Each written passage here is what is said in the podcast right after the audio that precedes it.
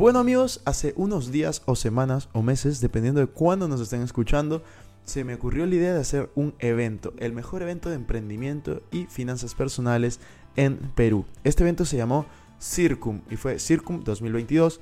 Es un evento único que fue durante este año en el Hotel Radisson en Lima, Perú y tuvimos grandes invitados. Así que hoy quiero presentarles la grabación con Daniel Bonifaz, con el cual tuvimos un conversatorio. Creo que salió increíble. Daniel es un gran amigo mío, fundador de una de las casas de cambio más grandes del país y también crea contenido al respecto. Así que espero que disfruten muchísimo de este podcast o este conversatorio que tuvimos con él.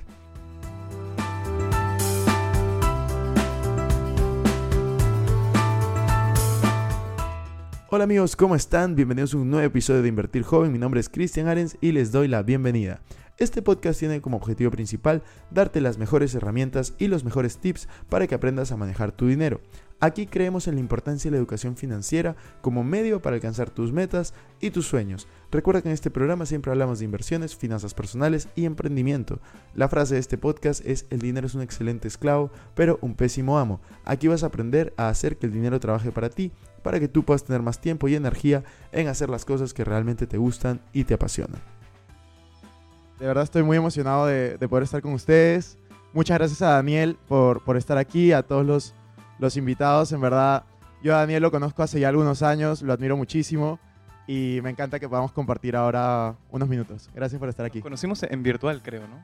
Sí, sí. Tuvimos un primer live juntos hace como tres años, cuatro años. No, me acabo de acordar, no nos conocimos virtual, nos conocimos en las oficinas de la empresa donde trabajaba, ¿te acuerdas? Creo que sí o no. No estoy seguro, ya no me acuerdo de, ese momento. Fue hace muchos años, entonces ya... Pero sí, sí nos hemos conocido presencial también, me parece. Sí, sí, Entonces, bueno, vamos a, a empezar. Conversemos de un poco de tu historia como emprendedor, Daniel. Cuéntanos, cuéntanos tu historia porque yo creo que es súper interesante de, de, todos los cambios que, que, han habido en tu vida, las etapas que has, que has pasado. A ver, eh, me parece gracioso, nunca, o sea, en verdad empecé a crear contenido en, en, pandemia, este, y este tipo de eventos no los, no los tenía muy seguido, este, y, me parece bacán contarles un poquito, porque ya les he, contado en general en, en, mis cuentas personales toda mi historia, eh, y nada, va a ser un reto, voy a hacer un poco el cuento corto. Empecé eh, con múltiples carreras distintas, me iba cambiando cada, después del colegio, administración, comunicaciones, me fui de viaje a, a la Sierra del Perú, a Brurillo, a un lugar en, en Puno, una zona muy alta, eh, y ahí eh, me, me, da esta, este bichito cuando uno tiene 17, 18 años de querer, de querer cambiar el mundo y me metí para ser sacerdote en ese momento. Estudié teología, filosofía, cinco años de mi vida salí de la universidad, dejé las casas de mis papás, le terminé a mi enamorada y después de cinco años, a los 23, vuelvo, salgo de la, de la universidad. Como les digo, voy a hacer el cuento corto de ahí si quieren profundizamos. Salgo a los 23, retomo la universidad y en, ese, en el proceso dentro de la universidad emprendo con, con grandes amigos este, cambista. Luego el, el, negocio empieza a crecer, pasan cinco años, cuatro años y decido empezar a, a mí me gusta mucho el tema de los negocios, en general leer bastante. Eh, de hecho, el, hábito de lectura me lo generó estudiar filosofía y teología. Estuve mucho tiempo en crisis en ese momento en que el que volvía. Y de ahí, cuando ya quería empezar a compartir lo que había vivido, esperaba decir, oye, voy a tener un, no sé, cuando venda cambista, empezaré a contar la historia, pues, ¿no? Y mi esposa, la que le terminé para ser cura, me dijo, no, oye, lo más valioso es que, es que compartas el día a día, ¿no? Y dije, pucha, sí, tienes razón, creo que eso es este, lo más bonito, ¿no? Y empezamos a, compartir contenido eh, y ya, eso básicamente. Me, ahora ya eh, hemos emprendido en otras cosas que están relacionados con Cambista eh, y también con, con, la productividad, que son temas que a mí me, me, apasionan. Creo que hay tres preguntas que en mi vida que creo que es como que van cada vez más profundo, ¿no? Una es qué es lo que realmente me apasiona, dos, qué es lo que soy hábil en general y tres, qué es lo que necesita el mundo, ¿no? Y esas tres cosas han ido como profundizándose en mi vida eh, y en ese sentido he ido em, invirtiendo y emprendiendo en otras cosas, ¿no? Eh, ahora estoy como cofundador de Flip, que es una plataforma que te permite invertir en fondos mutuos digitalmente. Eh, también tengo My Good Week, que es una plataforma que está recién incipiente y me, me emociona mucho, que es para traquear los hábitos eh, tú te pones una meta y empiezas a traquear las actividades que tienes en tu calendario. Y eh, también he invertido en una startup que se llama Tiendada para que puedas crear tu tienda virtual para emprendedores gratis. Perdón, ¿Qué? me largué. No, no, está increíble, está increíble la historia, me parece sorprendente todo lo que estás haciendo ahora. Y cuenta, cuéntame un poco, cuando empezaste a emprender, ¿cuáles eran tus, tus mayores temores? ¿Qué era lo que te, te impedía tal vez eh, tomar esa decisión? No solamente la de crear contenido como lo contaste, sino al momento de empezar Cambista. Me imagino que tenías otras posibilidades, buscar un trabajo, etcétera. ¿Por qué tú decidiste emprender y qué dificultades tenías y cómo las superaste? En verdad, para mí emprender, o sea, no tenía tanto miedo porque era la mejor opción que tenía. Yo estaba en la, en la universidad y, y me decían el eterno practicante, ¿no? Porque yo había vuelto a los 23 y empecé a trabajar, o sea, empecé a, a- a tratar de decir, oye, ¿en qué voy a trabajar? Yo era, soy comunicador, empecé a leer algunos libros de Community Manager, este, empecé a trabajar en agencias, manejar algunas marcas pero me quedaba pues este como practicante in eternum pues y me faltaban cuatro años para terminar la universidad. Y es en ese punto en donde yo me cuestiono y digo pucha o sea si sigo así como que va a pasar 10 15 años para cumplir algo de metas que, que tengo como comprarme no sé un depa o como tener una familia formar una familia comprarme no sé un carro lo que sea y en ese punto fue que digo en verdad me, me desespera tener que seguir un plan o un paradigma de que tienes que terminar la universidad, luego de ser practicante, luego eh, ser analista, luego coordinador, luego jefe, luego iba a pasar 10 años. Y dije, pucha, quiero emprender. De hecho, empecé con otra idea antes de Cambista, que era como un Uber de, de lavados de autos. Se llamaba Lavandeando. Nunca salió. Y otra que era una red social para gente que tenía carros. Este, como que hacer la historia de tu carro. Pero ya estaba con este mood de emprender y es que viene mi socio con la idea de Cambista. Él viene de Australia, él había visto una plataforma, no sé si la ha escuchado, que se llama Wise, antes era TransferWise, y él decía, oye, tengo, he venido en el avión con 10 ideas de negocio. Y yo le decía, yo también estoy en la misma, ¿no? Juntémonos, nos juntamos en una parrilla y ahí es donde veo que él me cuenta un poco el problema que había tenido con trayendo los dólares y cambiar. Y yo le dije, pucha, yo estoy alineado en que hay que digitalizar un servicio, vamos por ahí. ¿Cómo le llamamos a la vaina? Pucha, cambista con ¿no? Este, y salió. Así fue, en verdad. Nadie, ni él ni yo, teníamos idea de cómo ganaba plata un cambista, no teníamos idea de, o sea, del mercado en general. Ninguno de los dos era economista, y, pero empezamos a preguntar. Cuando nosotros dos corremos tabla, eh, es mi mejor amigo, y subíamos de, de Miraflores, y había un montón de cambistas, justo los habían sacado de San Isidro. Y ahí es donde les empezamos a preguntar, oye, ¿cómo ganas plata? No? ¿Cómo, es la, ¿Cómo es el negocio? Y ya nos decíamos que era un trabajo de la universidad y nos, nos empezaron a contar. Pero sí nos juntamos con economistas y programadores para sacar el, el proyecto adelante. ¿no? Buenazo. Y un poco, cuéntanos ahora el tema de cómo llevas, o sea, porque yo también, yo te sigo, veo el contenido que creas. ¿Cómo es que tú llevas la vida de emprendedor, de padre, de esposo y de, bueno, correr tabla, hacer deporte? O sea, cuéntanos un poco cómo es que te organizas, porque yo sé que tú tienes, justo el otro día habl- hablábamos, Dani y yo somos muy distintos en eso. Tú tienes todas las herramientas tecnológicas y yo le decía a Daniel como, sí, yo, yo tengo mi agenda de papel, por eso todos tienen una agenda, un lapicero ahí. Eh, sí, yo creo que sería una aplicación, ¿no? Un QR o algo así en, en una conferencia contigo. Eh, cuéntanos un poco, ¿cómo te organizas? ¿Cómo, cómo son tus hábitos de productividad? ¿Y cómo logras todo lo que, lo que estás haciendo? Este, sí, de hecho es un reto, ¿no? No, no me, o sea, me apasiona el tema de la productividad, pero, pero la verdad es que todavía, o sea, siempre cuando uno quiere hacer el balance, siempre se, desbalancea en el camino, es normal, ¿no? Eh, de hecho, a veces, no sé, me gustaría dedicarle más tiempo a mi familia, o de repente eh, dejo de lado un proyecto por un momento y digo, oye, pucha, tengo que dedicarle un poco más de esto, pero en general yo creo que o sea, un hábito de productividad que a mí me encantó es, es básicamente un concepto que se llama PARI, ¿ya? No es party de, fiesta, es PARI, con P-A-R-I, que es eh, proponte, actúa, eh, reflexiona e impacta. Entonces, estas, estas cuatro como marcos, el proponte es, o sea, yo me podría proponer escribir un libro, pero al final, o sea, lo dejo para después o lo procrastino porque digo, pucha, a que lo haga como que te da miedo cuando te pones un proyecto grande, ¿no? Pero el proponte es actividades chiquitas. Voy a escribir eh, 500 palabras al día, ¿no? Empiezas a ponerte eh, metas chiquitas, Luego eh, actúas, me agendo mucho en mi calendario las cosas que voy a hacer. Trato de agendarme la actividad más importante o como que una cosa nomás. A veces yo creo que tenemos una lista de pendientes gigantesca, pero lo más importante es agarrar ese, como dicen Eat the Frog, ¿no? Este, agarrar esa, esa tarea más importante y darle con todo en la mañana o al comienzo del día. Y una vez que la vences ya puedes quedarte con pendientes al final, ¿no? Pero lo importante es que has tenido una gran victoria ahí. De ahí, eh, R es reflexionar, o sea, reflexionar sobre tu sistema e ir cambiándolo, porque como digo, hay, hay deficiencias siempre. Y finalmente, impactar, ¿no? Una vez que te creas el hábito, eh, dices, oye, ya voy escribiendo 500 palabras, o ya voy leyendo, no sé, voy escribiendo 500 palabras, voy a ponerme el propósito de, escribir un libro, ¿no? Eh, o de repente voy corriendo 30 minutos todos los días, voy a ponerme el propósito de correr una maratón. Ese, ese proceso para mí es clave. Igual, antes de eso diría yo que hay un punto más importante que fue algo que dijo Warren Buffett, me encantó, que es haz una lista de 20 cosas que sean para ti prioridades, luego trata de unirlas a que sean 10 y luego tacha 7 esas tres tienes que meterle con todo eh, en tu vida y al resto de cosas decirle no. Eh, creo que un buen tip de productividad y, como reto en general para mí es empezar a decir que no a las cosas que no son tu prioridad. Y eso, es muy importante lo que dices de aprender a decir que no. De hecho, es algo que a mí todavía me, me cuesta muchísimo. Eh, como emprendedor quiero hacer mil cosas al mismo tiempo.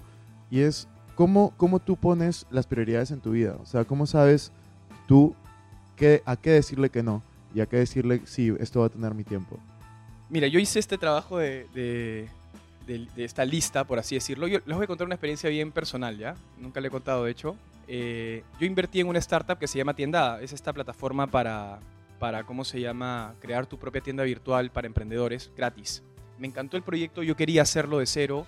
Las vi y dije, pucha, era un equipo que ya había, o sea, era un equipo, un, un programador, eh, una chica que trabajaba como líder de producto y otra que veía más temas de marketing. Y dije, me interesa, me interesa meterme. Eh, me meto y me metí como cofundador, ¿ya? En, el, norte, volver a remar como, como remé cuando fue cambista. Y en el camino, a los seis meses, dije, pucha, en verdad. O sea, mi esposa me dijo algo que, me dejó marcado. Me dijo, Daniel, siento que. O sea, fue fuerte, ¿ya? Me dijo, siento que estás retrocediendo a, a lo mismo que viviste hace cinco años. Y creo que ya deberías empezar a, a, como a distribuir más las cosas, o sea, empezar a elegir cuáles esas tareas que tienen menos esfuerzo y más impacto. Y efectivamente era un buen consejo. Y ya, bueno, hablé transparentemente con, con las chicas de tiendada y les dije, chicas, prefiero quedarme como inversionista nomás a, eh, a nivel de dinero pasivo. Reducimos las acciones, porque ya me había pasado que me ha pasado problemas ahí con temas de acciones antes, y lo más justo posible, y me quedé como accionista pasivo. Creo que nada, para mí fue importante tomar esa decisión eh, de saber qué batallas tengo que elegir. Y en ese sentido creo que el crecimiento no es simplemente, y, para mí fue un aprendizaje, no es simplemente aumentar tus fuentes de ingresos, sino también una métrica de crecimiento es disminuir a qué le dedicas tanto tiempo. Entonces cuando tú estás dedicándole, por ejemplo, hoy día a Cambista, realmente le dedico unas 5 o 6 horas a la semana. ¿no? Porque eso también es una métrica para mí de crecimiento. No necesariamente aumenta el ingreso, pero aumenta el tiempo que le dedico a ese proyecto. Eso eh, es un buen indicador también de que estás, estás creciendo y que estás distribuyendo mejor este, tus esfuerzos. Y ahora lo que yo quiero hacer para hacerlo un poco más interactivo, eh, yo creo que le he hecho preguntas interesantes, pero creo que preguntas más interesantes pueden hacerla ustedes. Así que como este conversatorio va a ser abierto, tenemos como unos 20 minutos para que Daniel pueda responder también sus preguntas. Hola, mucho gusto. Mi nombre es Carolina. Los digo a los dos, encantada de estar aquí. Mi pregunta es, ¿cuántos empleados actualmente tienes en Cambista? 53. 53. Eh, pienso que un estadio bastante importante en una empresa es cuando tiene 10 empleados. Luego de cómo pasas de 10 a 30 y luego escalas quizá de 30 a 50 o 100.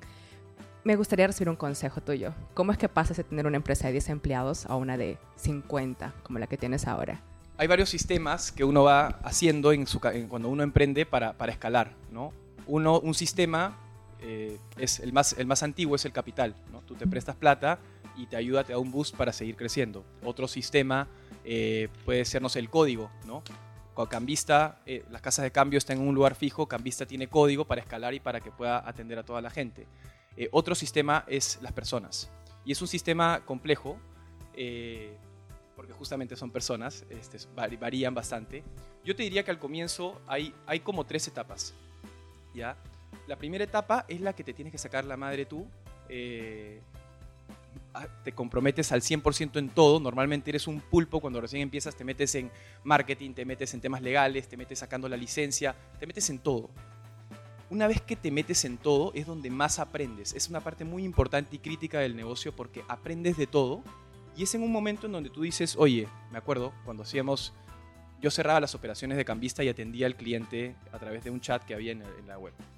Eh, y yo me acuerdo que íbamos a reuniones con proveedores, inversionistas, yo con mi laptop abierta, desde el taxi cerrando operaciones y le decía en la reunión, por favor, voy a cerrar operaciones, eh, ustedes sigan nomás y mi, mi socio se juntaba, pero yo estaba ahí con la laptop. Creo que ese proceso crítico en donde pagas derecho de piso es importante. Luego viene la parte en donde tú empiezas a ver, ok, todas estas actividades que hago, cuáles ya dejan de ser tan importantes para ti, ¿no? La matriz esta de Eisenhower, qué es lo importante y qué es lo urgente, ¿no? En algún momento, las cosas que son, no son importantes para ti, pero son urgentes de solucionar, las vas viendo en el camino. Esas cosas, como cerrar operaciones en mi caso, decía, ok, tengo que dedicarme más a la visión del negocio y empezar a ver, a delegar. Aquí, en verdad, al nivel de contratación, es un tema, sí, también interesante, pero creo que es más simple de lo que parece. Yo tengo dos tips para contratar a una persona. Una, que es, eh, yo no contrato por CVs, contrato por el rol que quiero que cumplan. Hago una lista de actividades que quiero que cumplan y el rol es el que lo va a cumplir. Mi mejor community manager fue una periodista. Eh, no tenía nada de experiencia en community management y ella, pucha, le metía una investigación alucinante y creaba contenido muy bacán en Cambista. Eh, por el rol. Identifica los roles y en base a esos roles contrata. Porque hay veces que tú contratas muy antes o muy después y eso te puede traer problemas. Y la segunda es, suena bien básico, pero cuando, cuando teníamos entrevistas con mi socio Paulo, con una persona, volteábamos y nos decíamos, ¿le viste el fuego en los ojos o no le viste el fuego en los ojos? Sí, le vi el fuego. Ella es, o él es. Eh, tiene mucho que ver con la intuición. Uno siente cuando hace fit y cuando uno emprende, como tú tienes, estás comprometido con la cultura y sabes qué cultura quieres formar, vas a darte cuenta, vas a intuir que, quién hace fit con esa cultura. Y eso es muy importante para contratar. Y esas son las personas, cuando teníamos esas conversaciones, son las personas que se quedaban más tiempo con nosotros. Y crecían un montón. De hecho, el, que empezó a cerrar operaciones en Cambista, hoy es el gerente de operaciones. Eh, y fue así como lo elegimos, ¿no? Y de ahí llega un punto en el que ya, o sea, ya contrataste, tienes tu sistema y creo que tienes que setear las metas más importantes del negocio. Si tú tienes claro las metas más importantes del negocio, vas a saber, y acá viene la parte que decía anteriormente, tú tienes que, el, el mejor CEO es aquel, algo lo decía este, Carlos Rodríguez Pastor, en el, el gerente general de Interbank, el mejor gerente es aquel que se puede ir de vacaciones y no sientes que se va de vacaciones. Tu trabajo es ser lo más prescindible posible. Entonces tú tienes que simplemente ayudar a la gente a hacer mejor su trabajo. Si tú tienes las métricas claras, vas a empezar a verlas en la semana y a esas métricas, cuando hay algo, cuando ves que se está quedando sin gasolina algo, oye, ¿qué hacemos para ir al grifo? ¿Cómo llegamos al grifo? Y empiezas a meterte en eso. Pero es de, tal manera tú puedes sacar, empezar a sacar tu tiempo y hacerlo para cosas mucho más de impacto, de alto impacto. ¿no? Esos son las tres estadios, creo yo, a nivel de, de contratación personal, etc. O sea, yo creo que, que ah, y ha sido un reto también para mí, ¿ah? y he visto en, en varias personas determinadas, cuando yo empiezo, cuando la gente empieza a enfocarse solamente en, en el crecimiento por dinero, realmente eh, empieza como que a, a desvirtuarse la cosa. ¿ya? Yo creo que la, o sea, el dinero te da esa intensidad. Oye, voy a ganar más dinero, voy a crecer, pero lo que te da la consistencia es hacer las cosas que, o sea, que saber que lo que estás haciendo tiene sentido. Me preocupo mucho de que la gente sabe por qué está haciendo las cosas. Si, si la gente sabe por qué está haciendo las cosas, digo, ¿sabes qué? Adelante, vuela y, y las personas se comprometen con eso. Si yo que yo le dijera a la gente, oye, cambia plata, porque cada cambio, cada transacción hay una comisión, dicen, oye, ya van a estar ahí operando y en algún momento se van a aburrir. Pero si es que nuestro propósito es claro, y ahí viene la chamba del que crea el negocio, es, oye, yo quiero impactar en las finanzas personales de la gente, quiero ayudar a que ahorren mucho mejor, quiero que manejen mejor sus finanzas, cambia la cosa, ¿no? Eh, y eso, bueno, eh, por ejemplo, Ileana sabe, lo va a contar muy bien después, cómo crear una marca, ¿no? Y cómo hacer que la gente se enganche con esa marca, con ese propósito detrás. Eso para mí es, es importantísimo. Eh, buenos días, mi nombre es Diego Flores, los sigo a todos. Creo que aquí hay muchos emprendedores, realmente todos deben estar muy emocionados de tenerlos aquí. Es una buenísima oportunidad y la pregunta es, ¿cuál es el, el error que más te ha enseñado como emprendedor? Hay un huevo, hay un montón, pero mira, te, te cuento, tengo varios, ¿ya? Este, no sé, cuando recién empecé, en Cambista nosotros dimos mucho porcentaje a un inversionista, por ejemplo. Eh, no, no habían muchas startups en el momento, estaba Joinas, Cinepapaya, estaba eh, Kulki, ¿no? Pocos, pocos jugadores en el, en el mundo, en el ecosistema, eh, ecosistema startup, y no sabíamos mucho cómo se levanta plata, cómo es la vaina, ¿no? Y, y me acuerdo que, y eso fue un aprendizaje que después ya lo, lo veía pensando, hice un, de hecho un artículo sobre eso de, o sea, las reglas para vivir en sociedad, ¿no? Pero me acuerdo que estábamos buscando, oye, necesitamos 80 mil dólares para que este negocio ya sea lo más rentable posible, ¿no? Para llevarlo a la rentabilidad. Y fuimos a levantar, llegaron a nosotros porque nos habían visto en el comercio, y me acuerdo que fue lo caso ya. En marzo, o sea, empezamos enero, 30 operaciones, febrero, eh, 70 operaciones, marzo 240. Che, que estamos lindos para encalar y en marzo es que nos contactan inversionistas de todo tipo, les pichamos, les decimos, oye, mira esto de acá, ya quiero entrar y nos cierran las cuentas el banco. Hasta julio de ese año, o sea, estuvimos parados y estuvimos a punto de quebrar, lo único que nos mantenía era otro banco que era muy chiquito. Eh, y en ese momento, cuando recién retomamos, como que uno siente a veces que le debe algo al inversionista porque tiene plata. Y porque es el que tiene el capital y te va a meter la plata para el negocio. Pero en verdad, o sea, al final nosotros, o sea, yo siento que como recién nos habían cerrado las cuentas, había muchísimo riesgo, cedimos mucho porcentaje justamente porque eh, minusvaloramos lo que estábamos nosotros creando. Eh, y en ese sentido yo te puedo decir, nunca, nunca dejes de valorar eso que creas, porque no hay nada mejor que tener algo tuyo.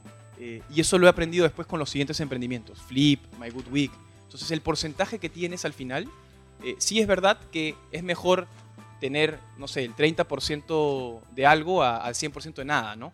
Pero igual sí te diría que si que tienes algo tuyo, si ves que has validado algo en el mercado, ves que hay una necesidad, pucha, apuesta por eso y el inversionista es el que de repente te debe algo. Él es el que está interesado porque él es el que quiere hacer crecer su dinero, ¿no? Eh, nada, ese, ese es uno de los aprendizajes, pero en verdad muchos errores, hermano. Gracias. Eh, gracias a ambos primero por, por el evento que están este, trayendo hoy. Gracias, Cristian, por lo que nos traes a, la- a todos. Y mi pregunta es, ¿cómo hacer eh, para contagiar la pasión por tu emprendimiento a tus socios cuando no están en la misma sintonía? O sea, antes de que te asocies, yo diría un paso antes. Eh, o sea, una de las cosas más importantes como socios es siempre poner las cosas en la mesa. Y el peor error que puedes cometer es no hablar de las cosas incómodas. Ponlas sobre la mesa antes de asociarte. Oye, ¿qué planes tienes para...? Yo cometí el error. O sea, yo me asocié con una persona que se iba a su MBA al otro, a, otro, a otro país. Era una persona súper, es una persona súper capa, eh, leída, sabe del tema, nos iba a aportar muchísimo valor. Eh, de hecho, hicimos la distribución de porcentaje de los socios en base a, y aquí fue un error, en base a la experiencia que esa persona tenía también. Entonces, por la experiencia, pero una cosa es la experiencia, pero otra cosa es la experiencia que le dedicas al negocio, ¿no? Y no le dedicaba tiempo al negocio. Y esa persona después se fue a su MBA, entonces fue nuestra culpa, porque no hablamos, ya después se solucionó ¿ah? en el tiempo, se solucionó, hablamos de un esquema de vesting y fue perdiendo porcentaje, pero sí es importante que esas cosas incómodas, oye, te vas a ir un MBA, ¿qué planes con esto? ¿Qué, qué quieres con esto en un futuro, de acá a cinco años? ¿Cómo lo ves? Eh, ¿Te apasiona esta vaina que haces o tu plan es volver a trabajar en una empresa? Pongan los temas, o sea, ¿cuánto quieres ganar en esta vaina? ¿Cuánto tiempo estás dispuesto a esperar sin ninguna ganancia?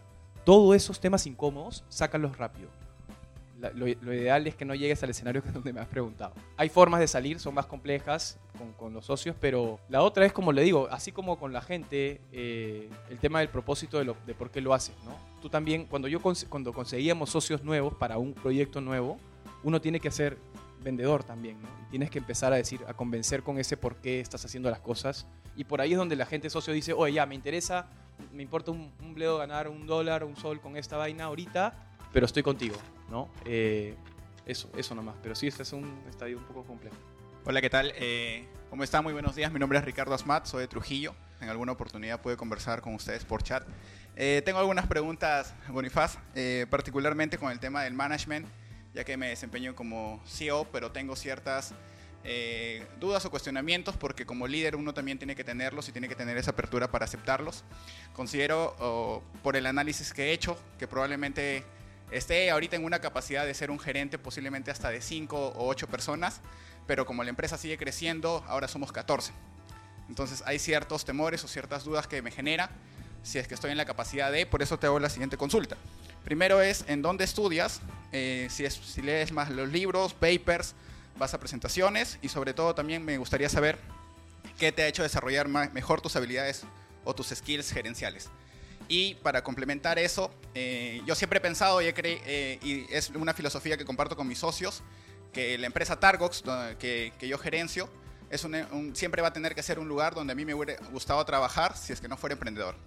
Pero parte de hacer eso, eh, creo que no sé poner límites eh, entre mis, trabajadores, que no, nunca me gusta decirle así, sino me gusta decirles colaboradores, porque considero que, por ejemplo, ellos pueden elegir sus horarios, lo único que yo les pido son metas, las cuales las vamos cumpliendo y por eso es que vamos creciendo, pero sí creo que va a llegar un momento donde yo tenga que poner horarios, tenga que establecer objetivos, de repente algo más presencial. Creo que eh, los estoy dando con mucha libertad, pero siento que si, como dicen, el ojo de- del amo en- engorda al caballo, yo creo que si podríamos eh, hincar o profundizar un poco más ahí, yo siento que estoy cediendo un poco el lugar donde yo siempre he querido trabajar, pero creo que tendríamos mejores resultados. Gracias. ¿Te, puedo volver una pregunta, la última, para empezar por ahí? ¿Por qué crees que, que debes ponerles horarios? Considero, eh, y me ha pasado, que por X motivos hemos tenido que abrir una oficina y yo siento que son más productivos cada vez que yo estoy viendo, oye, ¿qué, qué estás avanzando? Coméntame. Creo que en, en ese debate aceleramos mucho más el cumplimiento de los objetivos. Entonces, eh, siento que ellos de repente trabajando por su lado puede que se distraigan mucho y es parte también de la exposición a la que estamos con las redes sociales y todo eso. Sí me cumplen los objetivos, pero digo, entonces quizás estoy planteando objetivos muy bajos y puedo todavía plantear mucho más altos. Buenazo. Voy a empezar por, por la segunda porque ya me olvidé la primera pregunta. La segunda. la segunda, perdóname. Todo negocio tiene. O sea, a ver, tú puedes poner metas de ventas, ¿ya? Eh, yo puedo poner una meta de es facturar tanto con Cambista. Eh, yo creo que la forma de, de crear una meta. Ah, ya me acordé de la pregunta, pregunta, lo de los libros y esas cosas. Eh, yo creo que la primera pregunta es. eh, el dinero es el resultado del valor que das, ¿ok? ¿Cuál es la métrica más importante de ese, de ese, de ese valor que das, ¿ok? No tanto cuántas ventas vas a generar, porque ahí va a partir todo. Slack, por ejemplo, ¿cuál es la meta más importante de Slack? Es la cantidad de mensajes que se envían al día entre colaboradores. Cuanto más mensajes hay, más valor y la empresa va a pagar más. Si Slack se pusiera una meta de ventas, quizás no alinearía a todo el equipo hacia un solo norte. Dos, la frecuencia ideal de esa meta. Él se pone mensajes diarios. Un Airbnb se pondrá una frecuencia anual, ¿no? Un cambista yo me pongo de repente semanal o mensual de operaciones. Tú identifica, en primer lugar, porque quiero responder a la pregunta de cuál es esta, estoy poniéndome metas muy bajas y mi equipo está relajadazo. Ya, ¿cuál es tu métrica más importante y cuál es la frecuencia ideal de esa métrica? Si tu métrica más importante en un restaurante es pedirte la hamburguesa y decir qué rico esto y recomendarle compartirla, ¿cuál es la frecuencia? ¿Cada cuánto tienen que pedir esa hamburguesa? Dos veces al mes. Ok, de mi mejor cliente, esa es la frecuencia ideal. Voy a llevar todo hacia ese mejor cliente. Tienes claro tu valor más importante y tu frecuencia ideal. Luego que identificas estas dos cosas, tú tienes, esto es un libro, te lo recomiendo, se llama Medir lo que importa de John Doerr, buenazo. Eh, es cómo se organiza Google, YouTube, YouTube cómo hizo para crecer tan rápido en su momento este, y empresas muy grandes la, manejan. Eh, en base a estas dos cosas, estas dos metas grandes generales, salen resultados claves que son los que son específicos, medibles y que apuntan y que son inputs que hacen que ese output crezca. ¿ya? Los inputs son cosas que tú puedes controlar, los outputs no. Tú no puedes controlar que el mes siguiente tengas tantas ventas, pero sí puedes controlar, no sé, la cantidad de usuarios que puedes conseguir al mes, el tráfico que puedes aumentar. Entonces, puedes tener esas métricas claras, medibles eh, y por áreas. Entonces tú, si es que la gente, y acá por eso cuestionaba tu pregunta, el resultado de tener horarios es que, o sea, tú cumples un horario, no sé, de 8 horas, que creo que eso arrastramos desde la era indu- industrial y en verdad no sé por qué sigue así. Sigue así, la gente trabajaba antes y estaba más metida, pero hoy en día la cosa ha cambiado bastante. La gente necesita estar no sentada 8 horas en su oficina. Yo soy creyente de que la gente no debería ser así. Porque eso fue cuando la gente iba a la planta y trabajaba así, dependiendo del negocio, obviamente. Pero en este caso, el horario es un resultado de ese resultado clave que tiene que lograr. Si es que el equipo de marketing tiene que llegar a X número de tráfico, a X número de usuarios activos, a X número a un porcentaje de retención de esos clientes que hemos activado, determinado en el quarter, de eso será el resultado de cuánto tiempo le dedica para llegar a eso. Si es que un gerente llega, como te digo, en tres horas a la semana a ese resultado, yo soy feliz. Porque está motivado en eso. Y como les decía, el mejor gerente es aquel que es, puede ser prescindible. Yo sé que el, amo, el ojo del amo engorda a caballo. Y justamente acá viene, el, creo yo, el, el aporte que puede hacerle un gerente general a su, negocio. Tu aporte no es tanto meterte a hacer micromanagement en cada cosa. Tu aporte es más bien cómo hago para que tú trabajes mejor. Tú eres un gareca, man, tú tienes que hacer, oye, este pata tiene que estar motivado. ¿Qué te falta para que puedas cumplir esas metas? Yo he descubierto, hoy en día, después que pasamos estos tres estadios, siento que el tercer, este tercer estadio, la principal chamba de, un gerente general es motivar la cultura o, crear una cultura en donde la gente pueda trabajar y cumplir las metas. Poner la visión clara y hacerlos que trabajen mejor. ¿Dónde leo qué leo? Eh, me gusta mucho leer libros en general. Leo bastantes artículos. Hay, eh, a ver, en Medium hay, hay- Medium es una aplicación donde hay bastantes artículos. Substack es otra aplicación donde hay muchos artículos. Yo lo que hago es cuando veo un artículo que me interesa, lo paso a una aplicación. Yo soy bien techie. Lo paso a una aplicación que se llama Matter, que es una aplicación para esos artículos que quieres leer después. Entonces los paso en, una- en un punto y sí o sí en mi día tengo diferenciado outputs e inputs. Outputs son las cosas que tengo que crear e inputs son las cosas que quiero que entren en el día. Entonces a veces cuando pongo para leer después, me llegan estos artículos, no sé, sé que hoy día tengo que leer un artículo que se llama Go to Market, que me pareció interesante, este, de Medium, que encontré en Medium. Como también Twitter es una herramienta muy potente. Eh, hay mucho odio, pero no si sigues a las personas adecuadas. Eh, porque hay personas que están generando mucho valor en Twitter, eh, no solamente acá, a nivel internacional, y ahí yo tengo algunas personas que sigo que, que comparten siempre artículos o ensayos interesantes. Paul Graham, por ejemplo, de Y Combinator y otros más. Eh, los libros, de hecho tengo en mi, en, en mi cuenta, tengo un- ah, si entras al link de mi perfil, abajo hay una lista de libros que he leído y que recomiendo para negocios. Y eso, Bueno, Dani, ya vamos a ir cerrando, así que eh, no hay tiempo. Queremos escuchar a, a todos, pero algunas palabras que quieras decir, Dani, para, para cerrar. Y también, también tu libro, ¿dónde lo pueden Sí. encontrar? Sí, eh, eh, hicimos este librito. Este, acá hemos hecho un intercambio chévere de, de valor. Esto lo escribió un, un gran amigo que venía de, de- de Chile a estudiar literatura. Y nos tomamos un café, habíamos corrido- corrimos tabla. Fue bien bacán porque estábamos en la, la oficina conversando, poniéndonos al día. Y yo le digo, ¿y qué haces, no? Y me dice, no, es que yo escribo, ¿no? Y me enseñó sus poemas lindos, lindos. Y qué, qué bonito. Y escribió una, una mini novela. Oye, qué bacán. Y- y- ¿y por qué no escribe la historia de nosotros, no? Pucha, sí, ¿no? Puede ser. Y salió esta vaina, o sea, este... Escribió, o sea, nos entrevistaba, nos juntábamos, nos tomábamos unos vinos, hablábamos de la historia, y es la historia de Cambista, pero yo me meto en, en partes, como, que, como si viera desde el futuro la historia, y meto tips dentro del, del- Hay muchos cuadros ahí donde hablo de cada parte y cómo la interpreto hoy en día sobre esa historia, y aprendizajes para emprendedores. Entonces, es una guía, o sea, el objetivo de esto es una guía para gente que está emprendiendo eh, o gente que tiene esa idea, ese bichito que no se quiere animar todavía. Eh, así que se los recomiendo y bueno, este libro también es grande, Christian Arens. Pero nada, de verdad, hagan, o sea, cierro con la pregunta con la que empecé y creo que, o sea, el camino de emprender es un camino bien interior, o sea, es, es- bien profundo hacia ti, que resuelve estas tres preguntas. ¿Qué es lo que realmente te, te- no te gusta, no te apasiona? Porque la pasión es un output, así como decía output-input, la pasión es un resultado de algo que tiene sentido para ti, de algo que realmente te hace feliz y luego ya eso te apasiona. Porque la pasión por sí misma no puede resistir nada, no, es que un día estás hecho, hecho leña, no estás nada apasionado, no estás sin ganas, pero hay un sentido que te mueve. ese sentido es importante uno tenerlo. Dos, la habilidad en algo. Puedes empezar con algo siendo hábil. No sé, una, chica, una persona vi ayer que le gustan los niños y empezó con, en chiquito en el parque, una este, estimulación temprana para niños. Y empezó, porque es, al- es algo donde ella es hábil y le gusta además. Y tres, ¿dónde es donde tú vas a aportarle más valor al mundo? Esas tres cosas, esas tres preguntas para mí, pucha, sigue, siguen como que generando novedad en mi vida.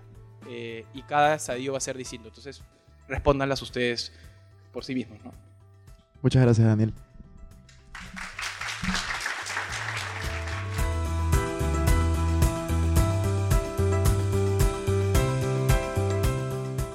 Bueno amigos, eso fue todo por este episodio. No me quiero ir sin antes invitarte a que te suscribas a mi canal de YouTube. Me puedes encontrar como Cristian Arens. También a que me sigas en Instagram y TikTok como Arens Cristian. Y que te unas a todos nuestros grupos gratuitos. Los links estarán en la descripción.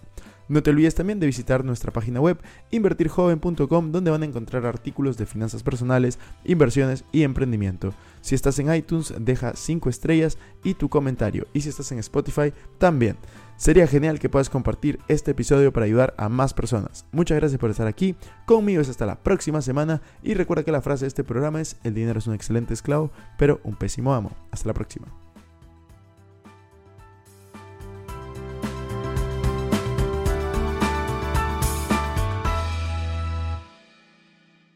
Este es un podcast producido por Explora.